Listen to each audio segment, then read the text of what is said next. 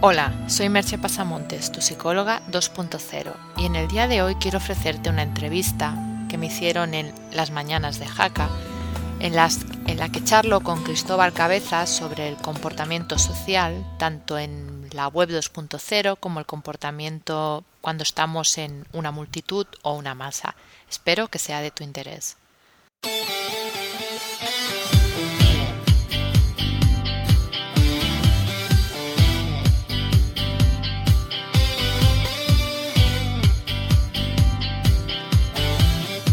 Continuamos en la sintonía de la cadena Cope de Cope Jaca en el 106.6 de la FM. Y hablamos del comportamiento en las redes sociales del ser humano. Para ello saludamos a Merche Pasamontes, buena amiga de esta casa, licenciada en psicología y experta en coaching. Merche, hola, muy buenos días. Hola, muy buenos días. Gracias por estar con nosotros. ¿Qué tal todo? Bien, muy bien. Bueno, y hoy otro tema interesante que vamos a hablar del mismo, hablando del comportamiento del ser humano al hilo de lo que ha ocurrido estos últimos días en el Congreso de los Diputados, la masa y el Congreso, el Congreso y la masa. Porque desde luego el comportamiento del ser humano es único y más que interesante, ¿verdad, Merche? Pues sí, sobre todo para mí, que ha sido siempre mi campo de estudio. Cuéntanos, porque hablando de redes sociales, el comportamiento del ser humano es similar al que hacemos, al que tenemos en la vida real, en la vida de la calle, o se diferencia? A ver, en líneas generales yo diría que es muy similar. Sí. las redes sociales no hacen más que reflejar los comportamientos que tenemos en la vida de la calle, en la vida real no es que en las redes sociales seamos otra persona, siempre y cuando estemos utilizando nuestro nombre y no estemos con un seudónimo, con una cuenta anónima, que ahí ya entraríamos en otras cuestiones. Pero si tú utilizas eh, pues tu cara, tu foto, tu nombre, el comportamiento que vas a tener es muy similar al que tendrías con amigos o en un círculo social. Sí que es cierto que los comportamientos del ser humano van cambiando, ¿no? Depende de las circunstancias y del momento en el que vivimos, ¿no? Sí, y claro, lo que ha dado Internet es la posibilidad de conectarse con más personas de manera más sencilla. y eso pues quizás sí que amplifica algunas conductas o genera algunas tal vez un poco nuevas, pero al, en el meollo de la cuestión realmente seguimos actuando como actuamos socialmente. en definitiva, positivo las redes sociales porque a fin de cuentas nos permiten comunicarnos con más gente, que eso siempre es importante. Decía Milton que quién puede disfrutar a solas. Tú mismo lo remarcas en algunos de tus posts en tu página web en merchepasamontes.com. La verdad es que todos necesitamos de alguien, ¿no? Para disfrutar. Es difícil disfrutar solo, a veces se consigue, pero mejor estar en compañía, ¿verdad? A ver, eh, lo normal es que somos seres sociales y nos gusta estar con gente, compartir cosas, colaborar. Eso no quiere decir que puedas tener momentos de soledad o que haya personas que son más solitarias, pero la mayoría de las personas les gusta estar con otras personas y hablar de sus cosas y compartir sus inquietudes. Cuando estamos con gente aparece el concepto de grupo, no de masa, que la verdad es que daría para varios capítulos. Hombre, pues sí, daría para, para muchos capítulos porque además es un tema, bueno, se ha estudiado mucho, tanto en psicología social como en sociología, pero es un tema complejo, ¿no? El comportamiento, el comportamiento de la masa por un lado y el del grupo por otro. El grupo sería siempre una, unidad más reducida, un grupo puede ser de cinco personas y más allá sería a partir de un número alto de personas. Cuando hablamos de masa nos contagiamos, ¿no? ¿Esto pasa inevitablemente o se puede evitar no contagiarse? A ver, se puede evitar. Lo que pasa es que depende en qué situaciones, no es sencillo, porque nosotros desde pequeños aprendemos mucho también por imitación, o sea, esa, imitar el comportamiento de los demás es uno de los modos en que el niño aprende un montón de cosas, incluso hablar. Entonces, para nosotros imitar es como muy, es como muy sencillo, viene muy como nuestros genes, porque es una de las maneras más fáciles que tenemos de aprender cosas. Entonces, claro, cuando estamos en un grupo, pues es sencillo que si alguien hace algo, pues tú casi automáticamente lo imites, como el caso ese típico del bostezo. Si alguien bosteza delante tuyo, es casi inevitable eh, bostezar. O, si alguien aplaude, no. También, ¿no? Si alguien bosteza, uno bosteza, y si alguien aplaude en un espectáculo, el de al lado aplaude también, ¿no? Generalmente también, o el caso este que en espectáculos, sobre todo en teatro y cosas así, molesta bastante, si alguien empieza a toser, tose un montón de gente. Y es como que dices, bueno, ¿por qué no tenía ganas de toser antes de oír toser? Bueno, pues porque tenemos esta parte pues también de empatía, ¿no? De, de el contagio emocional ese que, que nos ayuda muchísimo a relacionarnos con los demás pero también puede hacer pues eso que en un momento determinado te encuentres tosiendo y pienses pero si yo no tenía ganas qué hago tosiendo ahora ¿no?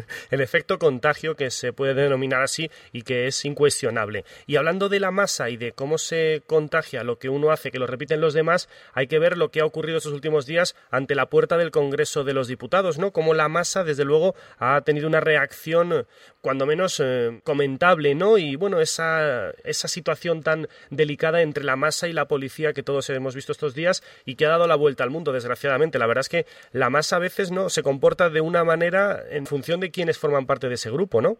Bueno, eh, claro, hay situaciones que ya casi por definición van a ser, a ser tensas y la manifestación esta ya de entrada era una situación previsiblemente tensa. Claro. Porque estaban en un lugar pues que bueno, que se dio autorización, pero muy como entre comillas, porque hay una zona pues que no se puede acceder, había un horario limitado, había muchas personas.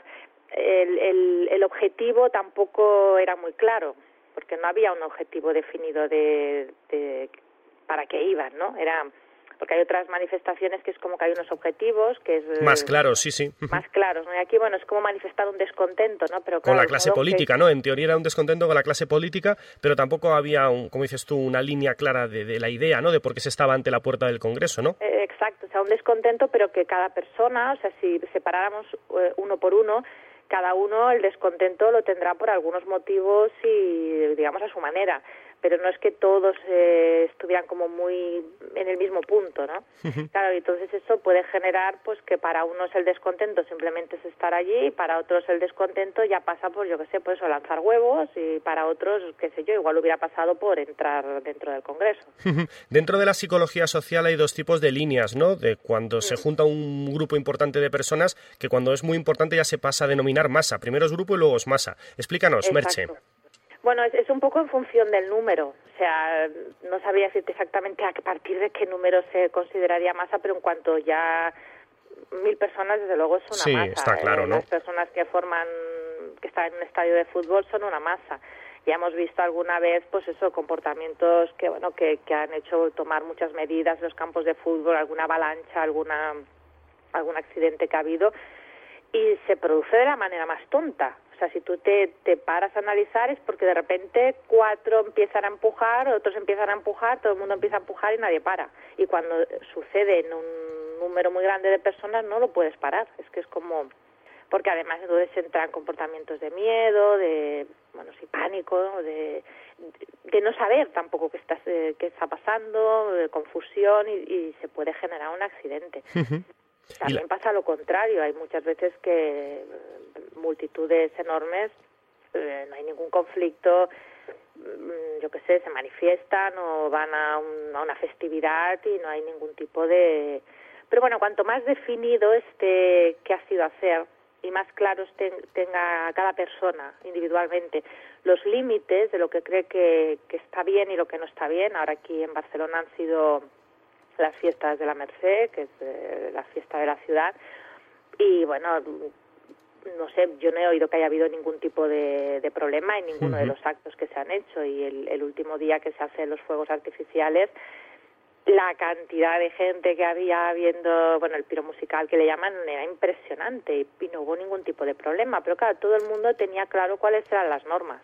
Claro, sí, en este caso estaba muy definido y no hubo problemas. Claro. Por Incluso cierto. Había, bueno, eh, les dieron unas bengalas, hubo un momento que todo el mundo encendió bengalas, que podrías pensar, bueno, hmm. eh, puede haber incluso ahí una situación mínima, ¿no? Pero bueno, de un cierto peligro, bengalas, bueno, no hubo ningún tipo de, de problema. Pero claro, todo estaba definido, había también un control, había un, pues no sé, como, como toda una organización y una predisposición. Las personas habían ido a pasárselo bien, a disfrutar del espectáculo, que es muy bonito y que, bueno, que bueno, tiene un punto así emocionante y es lo que estaban haciendo. Y en esas situaciones que ya no, no, no da pie a que se produzca ningún conflicto.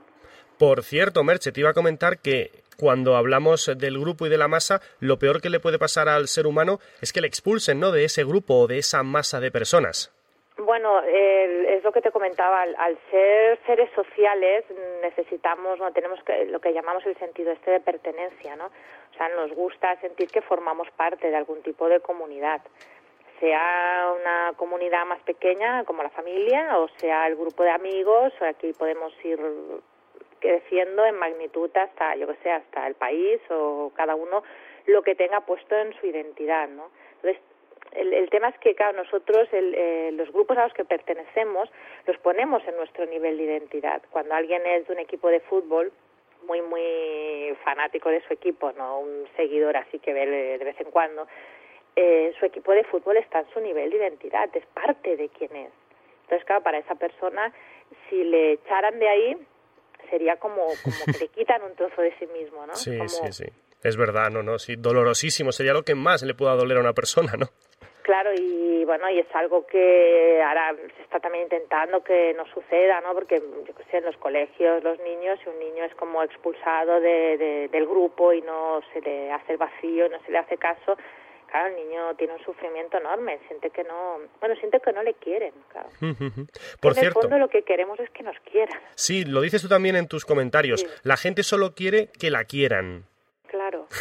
es así de claro yo partiría de ese punto, o sea, lo, prácticamente todo lo que hacemos al final es para sentirnos aceptados, que sentirnos queridos. Hmm, sí, sí, es verdad, es verdad. Es, así, es así, es así de sencillo. No vamos a darle vueltas porque lo dices tú bien, claro, la gente solo quiere que la quieran, más o menos, pero que la quieran, en definitiva. bueno, a partir de ahí eh, a veces eso lo liamos, ¿no? Y, para conseguir eso, que sería, mm, no sé si un objetivo sencillo, pero sí, claro, podemos retorcerlo muchísimo y hacer cosas muy extrañas, pero el objetivo final es sentirte, pues eso, aceptado, querido y reconocido como persona. Por cierto, Merche, volviendo al tema de las redes sociales, hablando de Twitter o de Facebook, la masa al final a veces puede ser beneficiosa o perjudicial. Y incluso en Twitter hemos visto linchamientos, ¿no? A personas famosas porque hacen un comentario no muy acertado y la masa hace que esa gran cantidad de personas que están unidas en un mismo camino, por ejemplo el camino de Twitter, hace que esa persona famosa pueda recibir críticas que en otra situación no habría sucedido ni mucho menos. Bueno, ese es uno de los efectos eh, un poquito perversos quizá de, de la red, ¿no? Que que eh, nos ha dado voz eh, en situaciones que, antes no la, no la teníamos y está muy bien porque nos permite pues, conocer opiniones de personas muy diversas y muy interesantes que bueno, pues hace cinco años atrás no hubieran podido dar su opinión, ¿no? Pero también ocurre pues que de repente, como tú bien dices, ¿no? Pues un famoso pone un tuit que, bueno, que posiblemente es una medio tontería, pero como lo puedo poner yo o cualquier otro, pero el hecho de ser famoso y tener tantísimos seguidores que están ahí observando cada cosa que hace, pues hace como eso que prenda la mecha, que alguien empieza a reírse de eso y se genera pues como un contagio. Y ahí hay un punto como que, que bueno, que ese efecto sí que antes de las redes sociales yo no lo había visto como que, que se dispara muchísimo, ¿no? O sea, que algo que empezó siendo una tontería a ver, yo, hay un momento que pienso que ya la gente también hay mucha que lo sigue y hace la broma y tal, no tanto ya pensando en el famoso, sino como por hacer el chiste y la broma, ¿no? Lo que pasa es que, claro, el, el objetivo sigue siendo esa persona y la persona, hombre, yo le recomendaría a cualquier persona con un mínimo de fama que esté en la red que si le pasa algo así, vamos, que cierre Twitter y no lea nada. Claro, claro. Que se vaya un fin de semana de veraneo, ¿no? Un fin de semana largo. Ese día o en un par de días y que no intente contestar ni, ni nada, porque la mayoría de sus comentarios eh, posiblemente el que los hace ni siquiera los hace pensando en la persona. Lo que pasa es que, bueno, es un poco como, bueno, también hacer la gracia y, a veces no se piensa que, bueno, que se está haciendo la gracia a costa de otro, ¿no? Hmm. Sí, y refugiado en la masa, que a fin de cuentas es de lo que estamos hablando, que eso también es un detonante, ¿no?, de que ocurran estas cosas. Bueno, Merche, sobre todo este asunto del comportamiento en las redes sociales del ser humano, algo más que quieras añadir, la verdad es que es un tema interesante y quedaría para muchos capítulos, pero desde luego, con lo que hemos vivido estos últimos días ante la puerta del Congreso de los Diputados, seguro que nos da para más eh, citas. Bueno, yo creo que hemos de pensar que mm, yo le veo más aspectos positivos que negativos y al hecho de poder estar comunicados y de poder ya se empieza a hablar también como de, del pensamiento distribuido, ¿no? Que de alguna manera cada persona desde su ordenador es como una neurona de un gran cerebro que puede hacer, eh, no sé, crear nuevas ideas, crear hay investigaciones incluso que ya se hacen así de manera distribuida, o sea, tiene una parte muy positiva. Entonces también espero, yo espero, no lo sé, no que las personas se vayan dando cuenta de que hay usos realmente muy buenos que se pueden hacer y que pueden ayudarnos a todos y no hacer hincapié, incidencia en esos usos, por eso como linchar a uno porque dijo qué sé yo, que igual ni pensó lo que decía, ¿no? Efectivamente. Bueno, pues buscando el lado amable, ¿no?, de las redes sociales y del ser humano, en definitiva. Bueno, es que sería un poco el objetivo, ¿no? Claro. Y pensar, bueno, que en situaciones como las que se dio el otro día en el Congreso, si realmente pudiéramos eh, tener unas imágenes y estar viendo el número de personas que entraban en un comportamiento violento comparado con todas las que habían, al final eran pocas se veía mucho, porque claro, el comportamiento es muy espectacular, pero eran pocas en relación a todas las Efectivamente, que sí, sí, comparando con todo el número de personas que había, eran solo unos pocos, ¿no? Los que se mostraban más violentos. Es que se les ve mucho y claro, y hacen mucho ruido y hacen mucho destrozo, pero en realidad es un número pequeño. La mayoría de la gente, bueno, habría mucha gente que correría porque no sabía qué pasaba ni qué hacer, pero el comportamiento violento era de un grupo realmente reducido, ¿no? Entonces, también no sé, tener un poco como de esperanza, ¿no? Que la mayoría de la gente no es violenta ni persigue ni normal, ¿no? Sino que, bueno, ni mucho menos. Con eso nos quedamos, con ese lado positivo de las personas y este comportamiento de las personas en las redes sociales del que hemos hablado hoy con Merche Pasamontes, licenciada en psicología y experta en coaching. Merche, muchísimas gracias, un beso y hasta la próxima. Venga, un abrazo, adiós tema interesantísimo que hemos tocado aquí en la sintonía de Copejaca en el 106.6 de la FM. Seguimos, ahora llegan las noticias de la una en punto de la tarde.